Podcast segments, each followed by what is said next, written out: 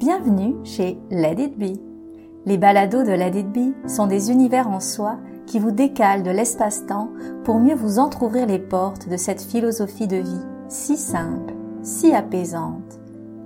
C'est Marie qui vous guide, seule ou avec mon invité, on vous souffle doucement dans vos oreilles des méditations et des échanges originaux et inspirants. Let It Be est un podcast de méditation soutenu par Let It Be Méditation et ses formations en méditation. Alors, on commence. Bonjour à tous, bonjour à toutes. Alors aujourd'hui, j'avais envie de vous donner une phrase sous forme de question. Et cette phrase sous forme de question, c'est pas une phrase que j'ai inventée cinq minutes avant de venir euh, vous parler dans ce podcast. C'est quelque chose que j'ai mûri longuement quand je suis allée en retraite de méditation au mois d'avril-mai dernier. Et c'était, euh, je, je mûrissais finalement une réflexion sur comment prendre une décision, mais c'était plus large que ça. C'était comment être satisfait finalement de qu'est-ce qu'on décide, des chemins qu'on emprunte. Et j'ai été la première quand j'ai compris, ressenti, et c'était pas en une fois, c'était pas comme un éclair de perspicacité qui arrivait en une fois qui me disait ah, c'est cette phrase-là.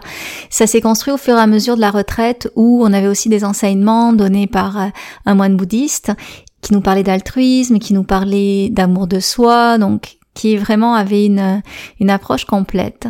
Et ça m'a vraiment étonnée, donc euh, je garde pas le suspense plus long. Cette phrase, euh, pour m'aider à prendre une décision, c'est qu'est-ce qui est le mieux pour moi? C'est tout simplement ça. Qu'est-ce que qu'est-ce qui est le mieux pour moi? Et quand je parle, quand je dis cette phrase-là, la, sous-titrer, ce, ce serait dire, je prends mes notes, qu'est-ce qui me nourrit vraiment? Qu'est-ce qui remplit vraiment mon cœur? Donc, voyez comment je la sous-titre, c'est pour donner un peu une texture à la façon dont je la phrase. Qu'est-ce qui est le mieux pour moi? Ça vient être grandement teinté par la question des valeurs. Et je suis très sensible au choix des mots que j'utilise, D'ailleurs, euh, les profs de méditation que j'ai formés dans ma formation professionnelle, professorale le savent. Quand je corrige leur méditation, souvent je leur fais changer un mini-mot dans la méditation, mais qui va faire une expérience totalement différente. Et c'est pour ça que je fais une différence entre la phrase je me choisis qui ne laisse pas l'espace au fait de savoir qu'est-ce que je veux vraiment, parce que je me choisis, c'est dans un espace du pôle qui est je me choisis, donc ma décision est déjà prise, et l'autre solution à l'opposé du continuum pour être je choisis l'autre, alors de que qu'est-ce qui est le mieux pour moi, je me laisse toujours la latitude de savoir mais qu'est-ce qui est vraiment le mieux pour moi? Et ce mieux, il peut être dans l'altruisme. Et c'est là où je voudrais vous amener en vous donnant un exemple ou plusieurs exemples par exemple. Je me souviens quand j'avais, j'étais ado et euh, mes parents, ils allaient visiter une vieille vieille dame qui aujourd'hui a plus de 100 ans, donc euh, peut-être qu'à l'époque elle en avait 85 ou en tout cas même plus, euh, maintenant elle doit avoir 75 ans à l'époque, mais bref. Et euh, bon, on était plusieurs enfants, euh, ados, et là c'est posé la question de savoir, bon, une partie voulait aller au centre d'achat, et moi j'ai décliné parce que j'ai voulu rester avec la vieille dame. Et veut veut pas, cette décision qui était pas centré sur le je me choisis, je vais aller euh, magasiner au centre d'achat. Euh, bon, déjà, magasiner, centre d'achat, c'était pas des mots que j'utilisais à l'époque quand j'étais adolescente en France. J'allais aller euh, faire du shopping dans les magasins. Mais euh, ça m'a tellement apporté parce que cette vieille dame à l'époque, donc aucune idée de combien elle avait à l'époque, mais elle m'a vraiment inspirée encore maintenant par exemple, elle s'était acheté un vieux rameur d'occasion, puis elle faisait du rameur euh, tous les matins parce qu'elle avait entendu que c'était bon pour la santé. Elle cultivait son jardin, elle m'a appris euh, des choses en lien avec le jardin, etc. Donc le temps que j'ai passé avec elle, c'était un temps de connexion. Euh, qui rebondit encore en souvenir en moi, alors même que si je m'étais acheté des trucs au centre d'achat, eh ben j'en oh, vraiment j'aurais plus de souvenirs maintenant. Alors c'est pas je me choisis, je fais quelque chose qui me plaît, c'est qu'est-ce qui me nourrit le plus? Euh, je me souviens aussi quelques années après, là j'avais 23 ans, et euh, on avait fait un voyage en Tunisie avec mes parents, euh, avec l'idée de revenir sur les traces de toutes les villes en Tunisie où mon père a, habité parce que ses parents étaient profs et donc ils voyageaient, ben, en fait ils étaient mutés régulièrement. Et là, euh, on était euh, à côté de Tunis et euh, j'avais une paire de lunettes de soleil que j'adorais, qui m'allait super bien parce que ça me faisait comme un serre-tête, vraiment je l'adorais. Et en fait, la petite fille avec qui je discutais, la petite fille peut-être plus ado avec qui je discutais, ben, elle est tombée en amour avec mes lunettes de soleil, mais mes lunettes de soleil, je les aimais vraiment. C'était comme le truc euh, vraiment que j'adorais. Mais j'ai quand même senti l'élan de lui donner. Et ça m'a vraiment nourri parce que euh, c'est comme si j'avais vécu quelque chose de l'ordre de détachement altruiste, mais plein plein, euh, embué de tellement de joie qu'il n'y avait aucune souffrance dans cet acte de donner quelque chose qui m'était très cher et qui était très cher aussi. Donc euh, voilà. Et ça, c'est des exemples de qu'est-ce qui me nourrit.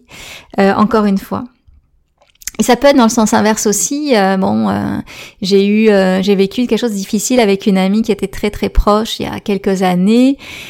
Et même si je lui en veux plus du tout, ben, je choisis de plus la voir parce que ben, je, qu'est-ce qui me nourrit, c'est de nourrir d'autres relations et pas de venir, même si je lui ai amplement pardonné. Euh, c'est vraiment l'idée de choisir cette fois-ci que euh, ma paix d'esprit passe par le fait de ne plus l'avoir. Et donc ça c'est un, peu un exemple où là je me choisis. C'est pas forcément altruiste, mais bon, en tout cas tout ça se discute. Mais je vous dis d'un point de vue très très subjectif. Mais euh, mais voilà.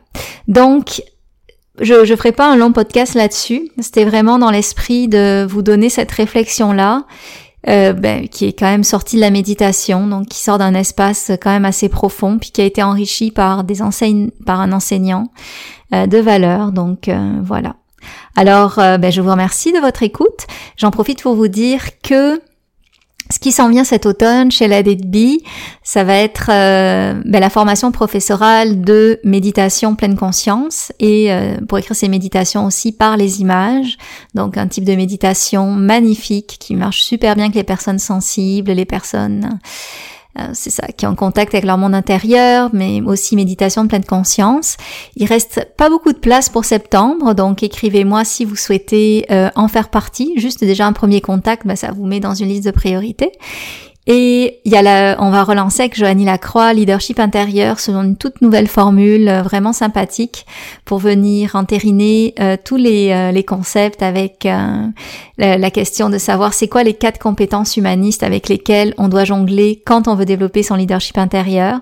Donc c'est le contact aux émotions, c'est l'écoute, c'est la reconnaissance et c'est la prise de décision. Donc on a vraiment raffiné euh, totalement notre modèle qui est vraiment incroyable parce que avec les documentaires de pastel fluo, ben, ça donne une texture euh, fantastique au fait que vous avez le son de cloche de plein d'experts qui viennent en parler. On vous offre des exercices, des méditations.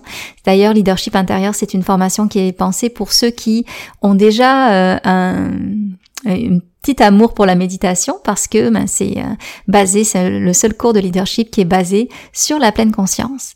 Il y a aussi plusieurs masterclass qui vont sortir cet automne. J'ai très hâte de vous en parler. Ça va être vraiment une nouvelle, euh, une nouvelle dimension que je prends avec la DB méditation, de vous offrir des formats plus courts, euh, vraiment sympathiques. J'ai un peu commencé avant l'été et ça a vraiment pris. Tu sais, je faisais deux trois stories et déjà c'était plein. Donc j'ai déjà fait une euh, une euh, c'est ça j'ai fait deux masterclass sur les limites. Comment poser ses limites avec amour et fermeté. Donc euh, ses frontières euh, sinon, j'avais pensé à des masterclass sur euh, la typologie des déesses pour découvrir la déesse en soi. Et là, j'inviterai mon amie euh, Chantal Tremblay. Une masterclass sur l'artospection aussi, donc la méditation par l'art. En tout cas, j'ai plein plein d'idées. J'avais même des idées de vous faire parler mon cheval pour vous expliquer comment elle voit la vie en pleine conscience et vous inspirer à faire de même. Donc voilà, c'est tout ça qui s'en vient. Donc suivez nos actualités sur Instagram ou Facebook à Let It Méditation. Sur ce, j'attends votre retour par rapport à ces phrases-là. Je vous souhaite une magnifique journée et j'ai bien hâte de connecter avec vous. C'est le plus précieux et vous le savez.